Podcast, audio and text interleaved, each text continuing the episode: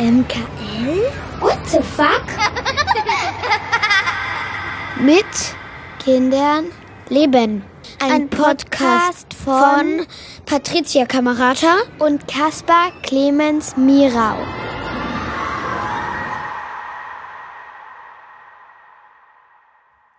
Hallo und willkommen zur Folge 9 des Podcasts mit Kindern leben. Hier sind Patricia. Hallo. Und ich, Kaspar. Hallo.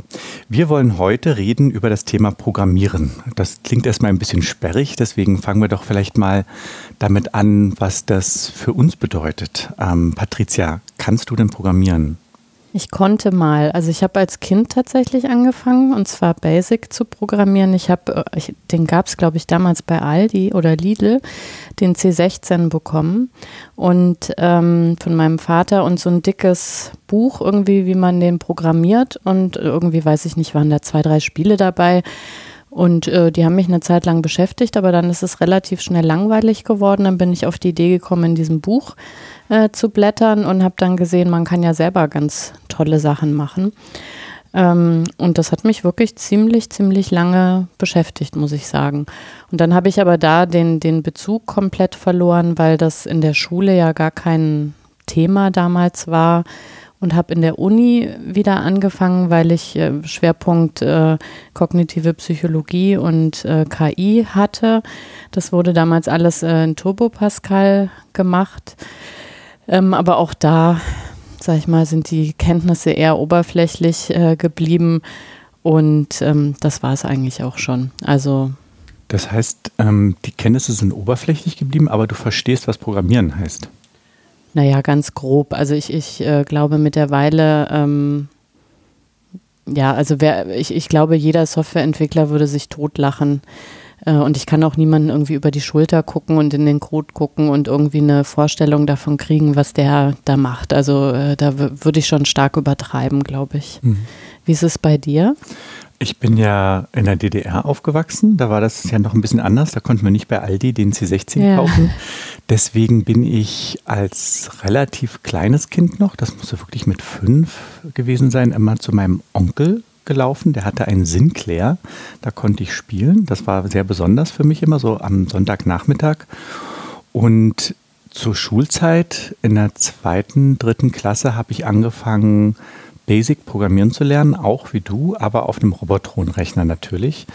Ähm, das war ein Angebot im Pionier, na nicht Heim, wie hieß denn Pionierhaus? Es gab da in Mitte ähm, Weinmeisterstraße, da ist jetzt eine Waldorfschule drin, lustigerweise. Genau da habe ich Programmieren gelernt, was lustig gar das nicht zusammenpasst. Das wurde bestimmt ausgeräuchert vorher, Genau, oder? das wurde mit Salbei ausgeräuchert.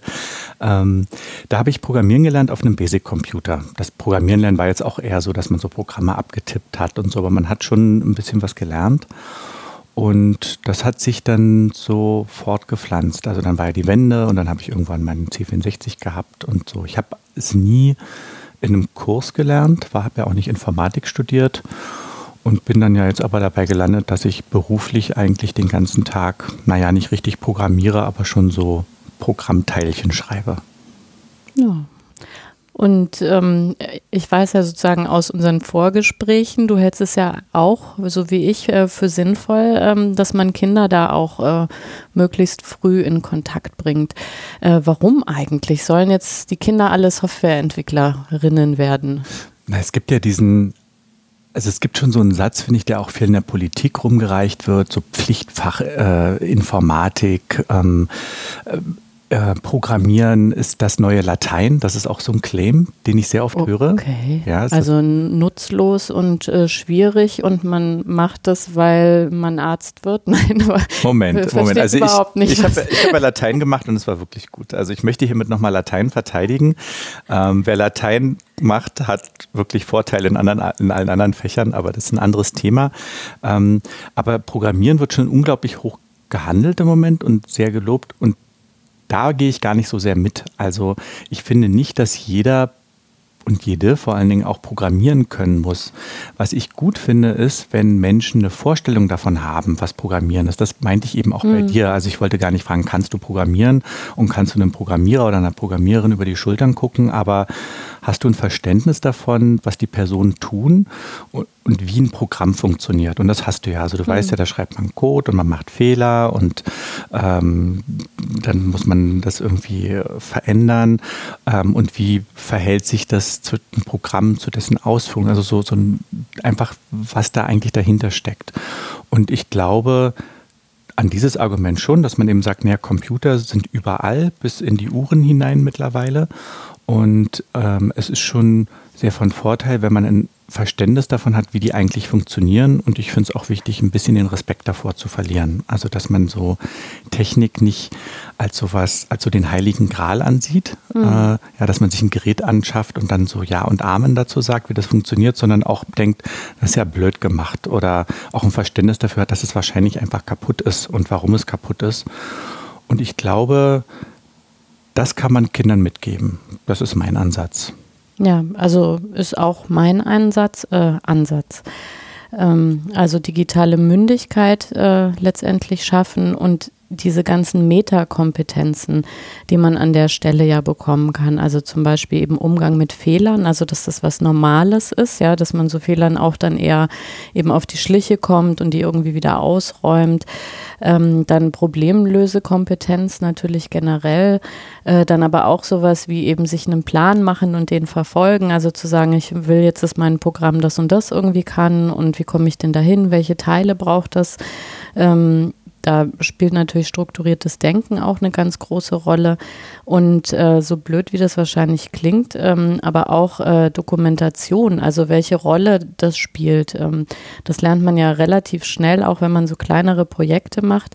Ähm, wo man erst den einen Weg ausprobiert, dann den anderen, dann sich drei Monate später nicht mehr erinnern kann, äh, wie, wie, was war denn mein Gedanke dahinter, dass man dann irgendwann anfängt, auch eigentlich relativ, also sich zumindest so Notizen zu machen ähm, weil das, glaube ich, im Berufsleben in, in ganz anderen Regionen dann plötzlich wieder eine Rolle spielt, einfach nachvollziehbar zu machen, was man da gearbeitet hat. Ähm, und in dem Sinne ähm, muss ich sagen, finde ich äh, das nochmal schlimmer, was sozusagen eigentlich an Schulen abläuft. Also ich weiß nicht, wie das bei euch ist. Bei uns gab es ab der Grundschule quasi Computerunterricht, ähm, aber äh, das hat ja alles genau mit diesen Wünschen, die wir äh, damit verbinden, was es überhaupt bringt, Kindern Programmieren beizubringen, überhaupt gar nichts zu tun. Also bei uns sind das Microsoft Produktschulungen. Ähm, und die Kinder kriegen eben zum Beispiel nicht mal vermittelt, dass es äh, unterschiedliche Betriebssysteme gibt oder dass man auch selber was mit einem Computer machen kann beispielsweise, sondern das ist ja quasi einfach konsumorientiert. Ähm, und auch in den, in den höheren Klassen habe ich das jetzt noch nicht kennengelernt in irgendeiner Art und Weise konstruktiv, weil zumindest jetzt so meine persönliche Erfahrung wirklich viele, vielen Lehrer da auch ähm, ja so eine Anti-Haltung eigentlich haben. Also, dass da viel mehr eben diese Ängste und ach, und die Kinder, die spielen dann wieder nur Computer und so, äh, statt dass man dann vielleicht das rumdreht und sagt, wenn die da Spaß dran haben, dann müssen wir mal überlegen, wie man in Scratch zum Beispiel irgendwie äh, anfängt, äh, erstmal so normales Pong äh, zu programmieren und wie man das dann immer weitermacht. Und äh, da sind Kinder ja wahnsinnig motiviert. Also ich habe in meiner alten Firma ein paar Jahre lang zum Beispiel den Girls Day äh, ausgerichtet, äh, der jetzt am 28. März auch wieder ist. Also man kann sich da jetzt noch anmelden. Als Firma? Äh, als äh, Firma, glaube ich, geht es nicht mehr, sondern als Teilnehmerin. Also man kann die Kinder noch anmelden oder wenn die groß genug sind, können die sich natürlich irgendwie selber was suchen und anmelden. Und die haben natürlich ein großes Angebot so in dieser Richtung. Ähm, und da war wirklich die Erfahrung, das ist ja so eine Mischung einmal altersmäßig und auch von der Motivation. Manche Mädchen sind bei uns gewesen, sage ich mal, weil die dann nicht in den Unterricht mussten und andere, die hatten schon richtig Programmiererfahrung. Aber spätestens, wenn wir mit denen dann eben äh, in den Computerraum, der da quasi in der Nähe war, gegangen sind und angefangen haben, wirklich was zu programmieren und die die Erfahrung machen konnten, dass man wirklich von Null auf da ist irgendwas, was was macht, was was bewegt, wo ich irgendwie lustige Bilder äh, reinbauen kann und so. Das war wirklich eine sehr positive Erfahrung ähm, für, also das zu sehen, wie sehr die Kinder da auch begeistert sind. Und ähm, das war immer der Teil am Girls Day, wo man wirklich dann auf die Uhr gucken musste und sagen musste, so Leute, wir haben den Raum jetzt leider nur zwei Stunden, nimmt das mit, ihr könnt es zu Hause machen, äh, könnt auf eurem Account irgendwie weitermachen. Weiß nicht, ob du da andere Erfahrungen mit Schulen gemacht hast. ich habe ähnliche Erfahrungen mit Schulen. Also äh, eigentlich hatten sich, äh, oder das große Kind, das zuerst im Computerunterricht war, hat ja diese lustige Bemerkung gemacht, ah, wir hatten heute Computerunterricht und der war genauso wie auf der Konferenz, wo wir letzten waren. Äh, damit meinte sie dieses Vintage Computing Festival. Mhm. Was ich jetzt nicht so schlimm finde. Also ich finde das erstmal nicht so schlimm, mit alten Computern was zu machen, weil auch an alten Computern kann man Konzepte vermitteln. Ähm, aber die Frage ist, das, was du ja ansprichst, wie viel Lust und auch wie viel Kompetenz hat man eigentlich dafür? Und ich habe bisher eigentlich noch nicht erlebt, dass irgendjemand gesagt hat, er ist zufrieden mit dem Informatikunterricht bei sich in der Schule. Was nicht heißt, dass es das nicht gibt, aber ich glaube, es gibt sehr wenig auf jeden Fall.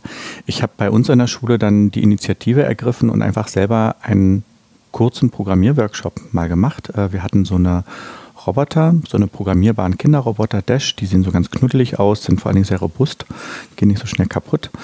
Ähm, und die habe ich mitgenommen in die Schule und einfach angeboten, dass ich mal einen Kurs mache. Das war wirklich nur jeweils, also waren zweimal eine Dreiviertelstunde, aber jeweils eine Gruppe. Also eigentlich ist das ja quasi nichts. Und trotzdem hat das ziemlich gut geklappt. Also ich habe mir halt vorher überlegt, wie kann man mit Kindern sowas spielerisch ähm, angehen und habe mit denen erstmal am Anfang angefangen und gesagt, so, wir programmieren jetzt erstmal uns gegenseitig. Ähm, und die Aufgabe war, programmiert mal jemand anderes. Also ich habe immer so Paare gebildet, die sollten sich immer gegenseitig programmieren, dass sie um den Tisch drumherum laufen. Mhm. Und die Anweisung, die sie aber bekommen haben, war, dass die programmierte Person immer möglichst alles falsch verstehen soll. Was ja Computer gerne tun, weil die wissen ja nicht, was wir meinen. So, also passierte Folgendes eben, dass dann ein Kind zum anderen sagte, geh geradeaus. Und dann lief das Kind halt los und lief halt gegen die Wand. So im, im Spiel. Die haben das dann auch verstanden, dass es ja lustig ist. Und plötzlich konnte man vermitteln, hey, ihr müsst wirklich sehr, sehr genau sagen, was ihr eigentlich meint. Und eben, wenn man sagt, gehe, gehe um den Tisch, dann muss, und es gibt aber drei Tische, dann ähm, geht es plötzlich um den falschen Tisch. Und da haben wir einfach eine Viertelstunde, sogar im beweglichen Spiel ohne Computer, ähm, erstmal Programmiergrundlagen geschaffen. Das hat denen einen Heidenspaß gemacht ähm, war lustig und sie haben wirklich was mitgenommen schon. Und dann haben wir das Gleiche, was wir da gemacht haben, danach mit Robotern wiederholt. Das heißt, die Roboter hatten eigentlich nur die Aufgabe, um den Tisch zum drumherum zu fahren. Da haben die alle so ein Maßband bekommen, womit sie immer so Abstände messen konnten und mussten dann über so Pads dem Robotern sagen, fahr 50 Zentimeter geradeaus, dreh dich nach rechts, fahr wieder 50 Zentimeter. Das ist eine relativ schaffbare Aufgabe und passt gut zu dieser körperlichen Aufgabe so. Und dann haben wir dieses, diesen Kurs gemacht und ich weiß, die haben dann noch wochenlang später drüber geredet und ich glaube, die haben alle irgendwas mitgenommen davon mhm. tatsächlich. Und das ist eigentlich eher der Ansatz, den ich dann habe. Ja, das ist auch wirklich ein super Ansatz, das also wirklich so die erleben zu lassen an sich selbst, ja. Ähm, ich habe mal äh, so einen Kurs gemacht in der Digitalwerkstatt, die gibt es ja in unterschiedlichen Städten in Deutschland, wenn ich es richtig im Kopf habe, mindestens irgendwie Frankfurt, München, Berlin, ich glaube Lippstadt auch. Ähm, und die bieten genau sowas an. Ähm, nur für Kinder, für Eltern und Kinder. Und die haben auch sogar Formate extra für Großeltern und Kinder und so. Und die fangen genau so an. Und das ist einfach für Kinder total verständlich, eben diese Feinheiten, warum man eben das nicht reicht zu sagen, fahr geradeaus, weil natürlich die Kinder alle ganz enthusiastisch, äh, so wie du das beschrieben hast, halt dann geradeaus loslaufen und gegen Wände laufen und quasi dann eben die kleinen Roboter sind. Ähm, und das ist ja in, in ganz vielen Sachen, was eben auch oft übersehen wird, was so das Digitale angeht, ähm, kann man ja so eine, so, so eine analoge Vorgeschichte sozusagen schaffen, die Kinder irgendwie gut verstehen, die eben auch so im Sinne von begreifen, also von, von des Wortes sozusagen äh, da eine große Rolle spielen. Das hat jetzt nichts mit Programmieren zu tun, aber beispielsweise, wenn man mit Kindern so Stop-Motion-Filme irgendwie macht, da ist es ja eigentlich auch so ein bisschen wie ein Programmaufbau. Also man überlegt sich, na, was, was willst du als Ergebnis irgendwie haben, welche Schritte sind das, da musst du anfangen, die Sachen vorher zu schneiden, das exakt zu legen und dir so einen Plan zu machen, das einzeln abzufotografieren, die Einzelteile zusammenzubauen und so. Und das finde ich tatsächlich ähm, bei allen Programmiererfahrungen oder alles, was so eben digitale Spielzeuge sozusagen. Gerade bei kleineren Kindern, glaube ich, ist das ein super Ansatz. Erstmal das analog so ein bisschen zu erklären und dann das zu überführen. Ähm, und überhaupt, äh, was ja auch ganz oft zu kurz kommt, ist so dieser Gedanke eben nicht so, äh, Erwachsene bringen Kindern irgendwie was bei, sondern da auch so einen Ansatz zu wählen, was so Kinder von Kindern lernen können, weil das ist ja sehr unterschiedlich, einfach wie digital Kinder schon so unterwegs sind. Aber wenn man sich so Klassen anguckt ähm, oder auch so über Geschwisterkohorten oder so, da findet man eigentlich immer das ein oder andere Kind, was schon super spannende Sachen macht. Ähm, und es gibt ja auch verschiedene Medienpreise. Also ich weiß nicht, ob du schon mal von diesem ähm, MB21 äh, gehört hast. Ähm, der wird jährlich äh, verliehen, ähm, ist so in unterschiedliche ähm, Altersgruppen irgendwie unterteilt, fängt wirklich so im Kindergartenalter an, ist so ein Multimedia-Preis. Ähm, und da können eben Kinder das sozusagen einreichen. Und was ich da auch sehr empfehlen kann, ist wirklich sich die Gewinnerprojekte mit Kindern anzugucken, weil da kriegt man einfach mal ein Gefühl, was alles Programmieren letztendlich ist, wie wahnsinnig breit und groß und kreativ dieses Feld ist, wie viel Spaß das auch machen kann. Ich habe das vorletztes Jahr mir die Preisverleihung angeguckt und war da wirklich hin und weg, was Kinder auch eben äh, für Verknüpfungen schaffen können. Also ein Kind hat zum Beispiel ähm, aus Bügelperlen Platten gebaut und hat gesagt, eben die Farbe der Bügelperle ist eben ein Ton und hat ein Lesegerät entwickelt, was dann diese Platten anhand der Farben lesen konnte. Und das war, glaube ich, wirklich so ein 10-, 11-jähriges Kind.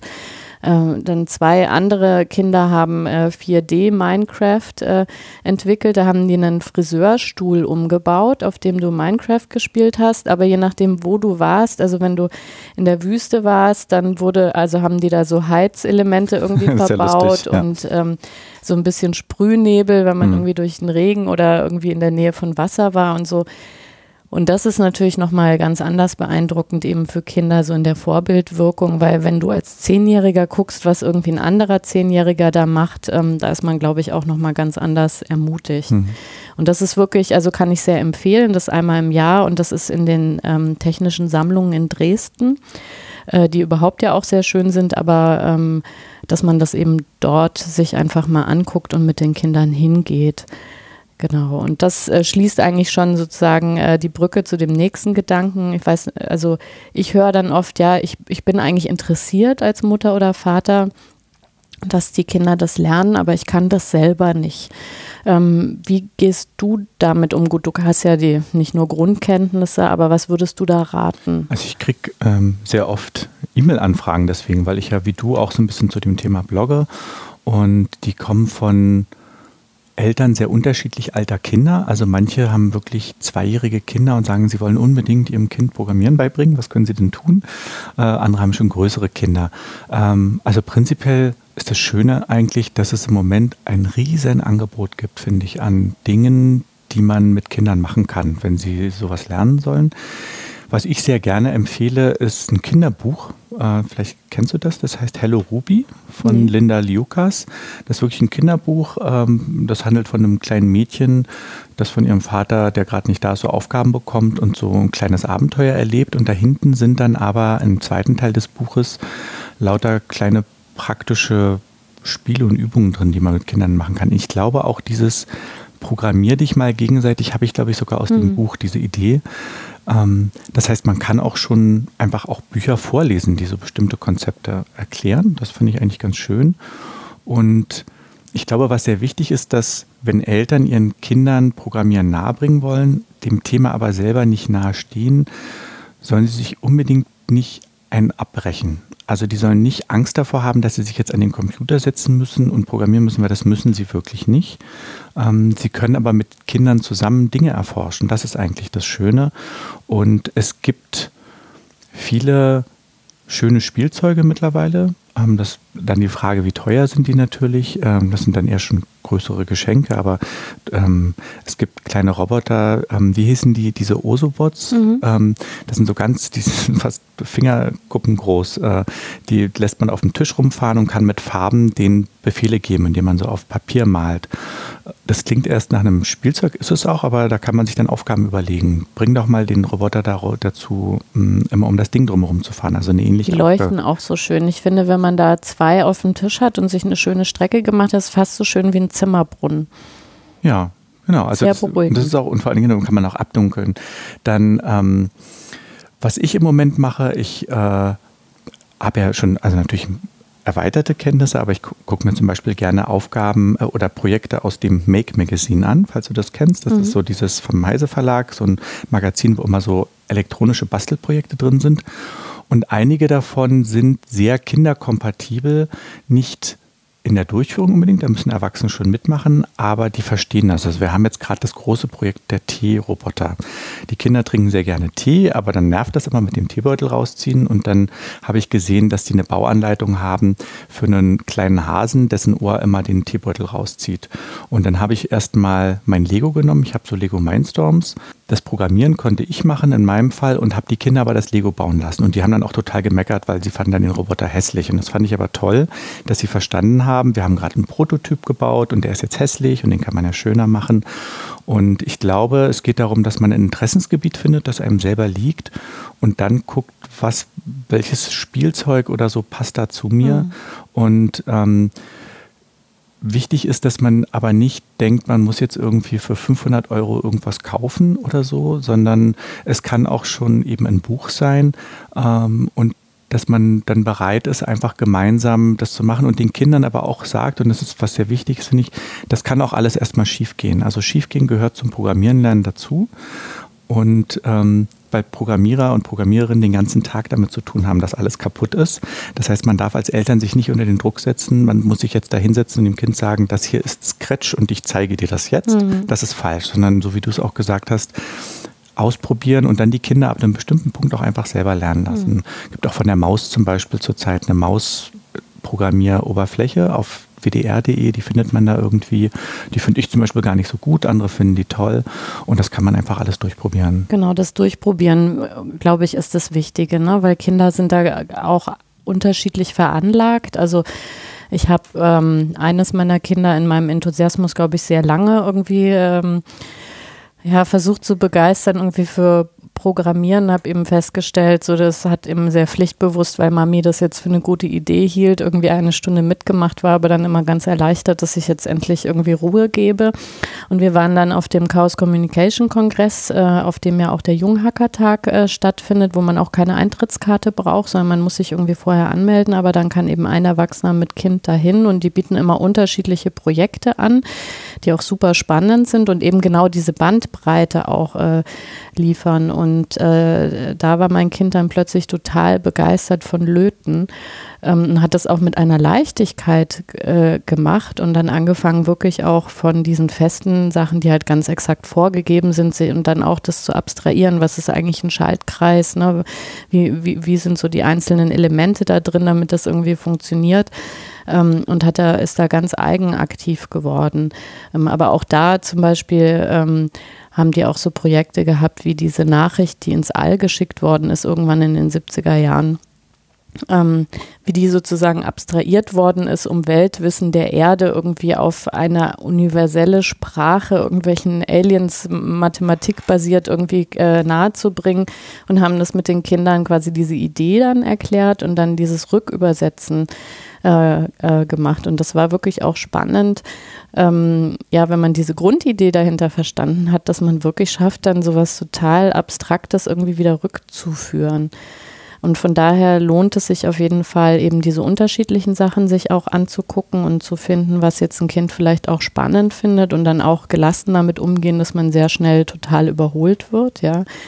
Ähm, und an anderer Stelle, wenn man da wirklich sagt, ich, ich fühle mich da wirklich überfordert mit äh, oder eigentlich interessiert es mich auch nicht so.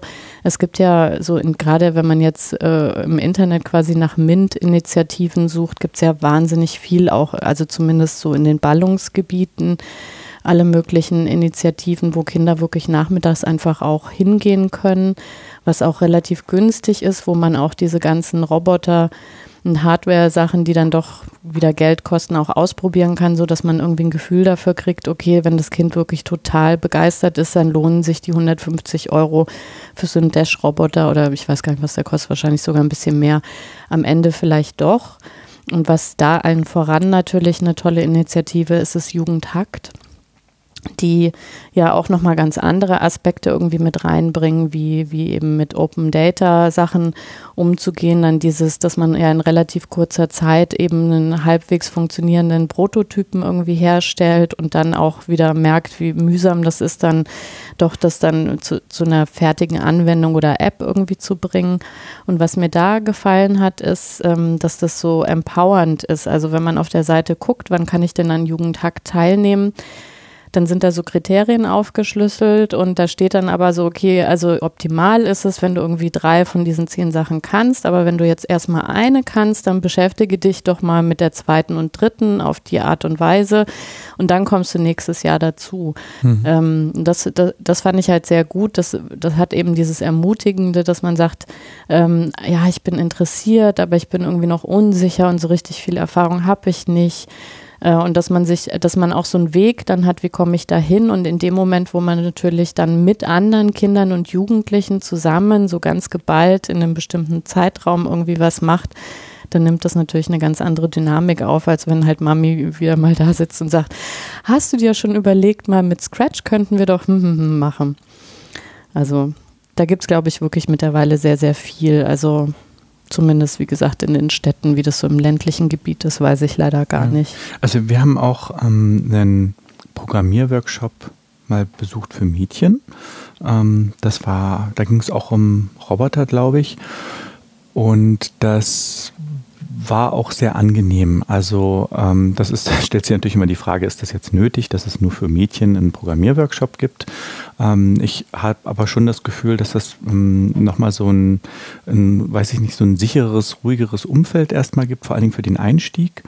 Und das kann ich auch sehr empfehlen. Das war so ein Verein, der das gemacht hat. Und das war spannend, weil da die Kursleiterinnen auch gesagt haben, so in der Pause für die Eltern, uns geht es hier übrigens gar nicht darum, äh, dass die jetzt alle Programmiererinnen werden, sondern eigentlich würden wir uns einfach freuen, wenn die einfach wissen, was das ist. So, und das, das fand ich irgendwie sehr angenehm, aber ich kann das auch nur sehr empfehlen, gerade wenn man eben selber nicht die Lust, Zeit, Ressourcen hat oder selbst wenn man es hat, diese Kurse sind toll und geben einfach auch schöne Impulse, dass man manchmal auch nochmal lernt, ah, so kann ich das auch vermitteln irgendwie.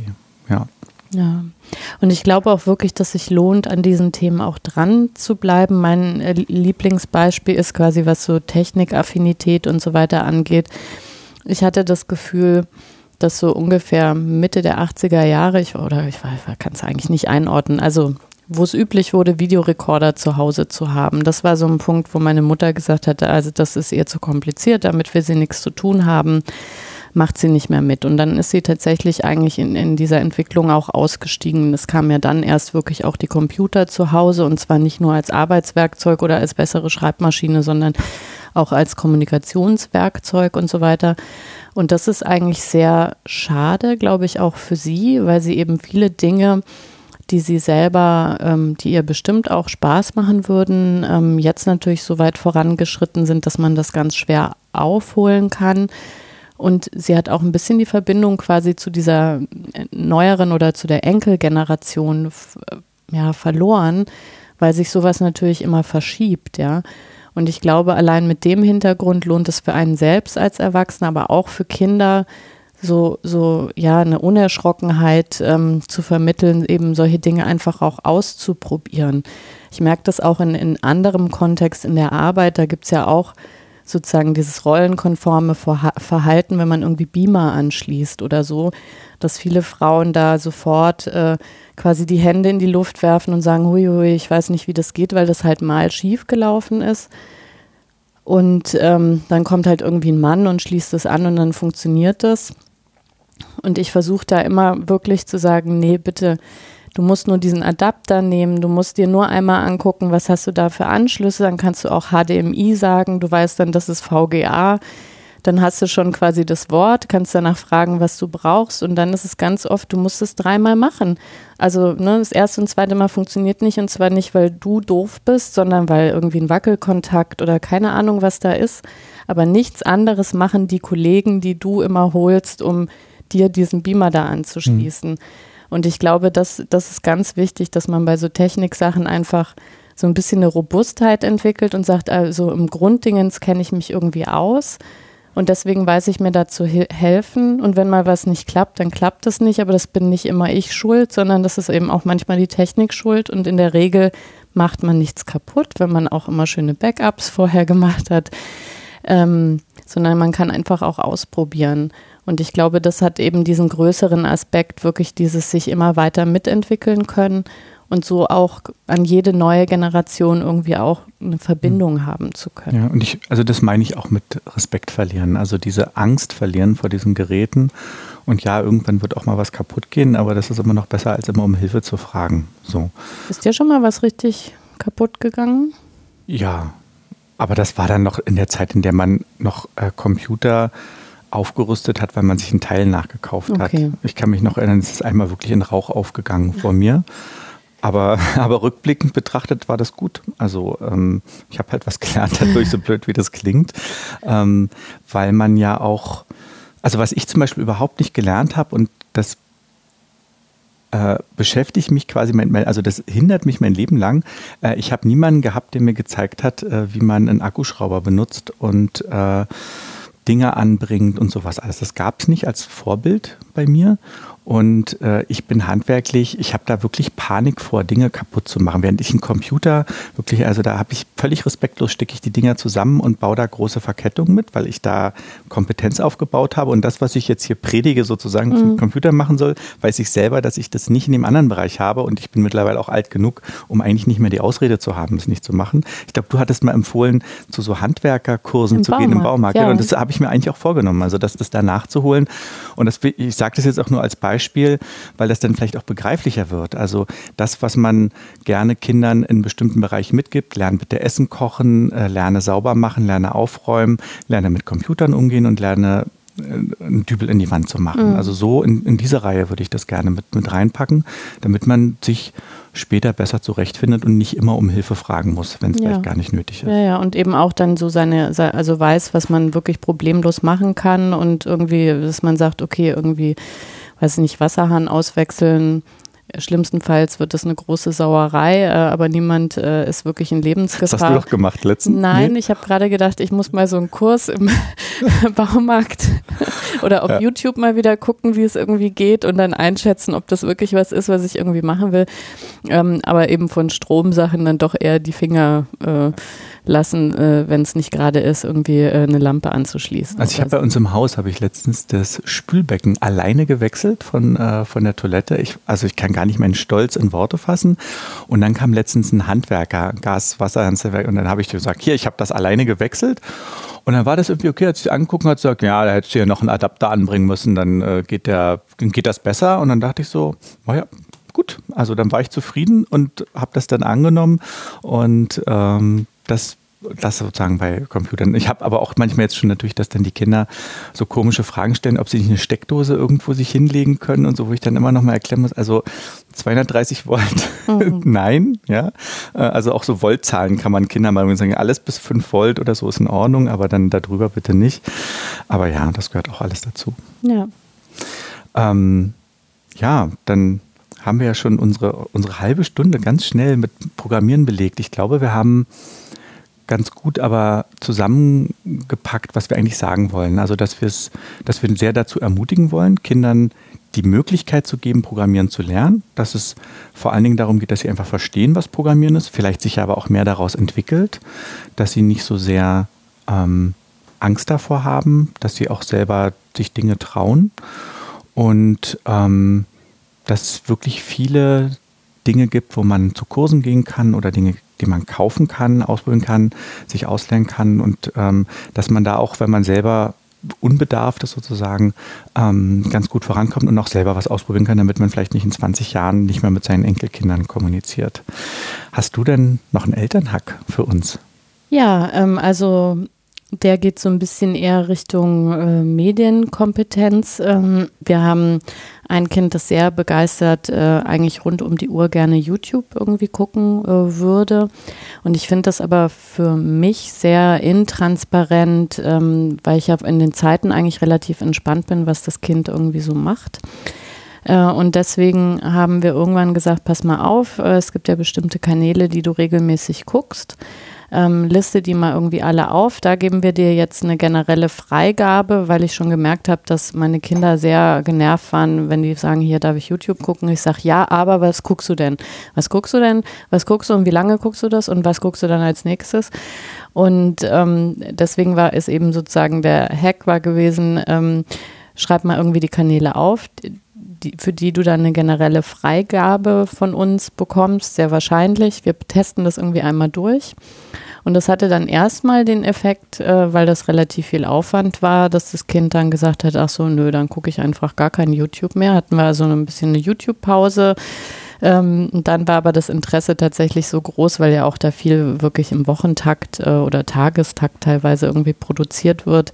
Dann kam also diese Liste und die haben wir uns dann zusammen angeguckt. Ähm, das war tatsächlich auch ganz spannend für äh, Erwachsene, ja, da wirklich immer so zu gucken, was finden die Kinder denn irgendwie cool oder lustig. Ähm, und auch zu sehen, ach Mensch, na, die gucken eigentlich total unbedenkliches Zeug. Da kann man dann über den Humor irgendwie äh, streiten oder auch eben besser nicht streiten. Ja, und dann ähm, kann halt diese Liste irgendwie kontinuierlich erweitert werden. Ich habe ein bisschen das Gefühl, Kontrolle zu haben, habe aber auch immer wieder das Gefühl, ach Mensch, toll, mein Kind weiß eigentlich so, was gut für es ist, äh, guckt nichts Schlimmes. Ähm, ja, und das kann ich eigentlich empfehlen, das so zu machen. Schön. Das, also YouTube ist bei uns noch nicht so ein Thema, aber das finde ich ganz gut, dass das so ähm, sagen wir mal, einzugrenzen, dass, dass beide wissen irgendwie, was passiert. Ja. ja, und das Gute ist auch, man tut sich dann als Erwachsene einmal irgendwie einen Nachmittag an, wo man so stichprobenartig all diese Kanäle irgendwie durchguckt und ähm, muss das auch nicht kontinuierlich machen. ja, dann sind wir am Ende ähm, der Folge. Wir würden uns sehr freuen, wenn ihr uns schreibt oder auch auf unseren Anrufbeantworter sprecht, was ihr zu dem Thema denkt, vielleicht was eure Erfahrungen sind, eure Probleme. Vielleicht habt ihr auch tolle Ideen, die ihr schon gemacht habt oder umgesetzt habt. Ähm, in der nächsten Folge, die das Staffelfinale ist, uhu, geht es um das Thema Eltern werden, Paar bleiben. Kann man das so zusammenfassen? Ja. Ja, genau. Also da wollen wir darüber reden, wie das so ist als Paar, wenn man äh, Eltern wird. Das macht ja einiges. Ähm, darauf freue ich mich auch schon sehr. Und dann haben wir danach eine Podcast-Pause erstmal wieder. Eigentlich wollten wir in den Sommerferien machen, oder? Da wir, liegen wir irgendwie daneben. Ja. Irgendwas haben wir, irgendwas ist schiefgelaufen. Das, das werten wir dann später aus. Also dann, bis zum nächsten Mal und tschüss. Tschüss. Das war's. Mit Kindern leben der Eltern-Podcast. Alles weitere auf mkl.wtf. Dankeschön und tschüss. Bis zum nächsten Mal. Mit Kindern. Eben.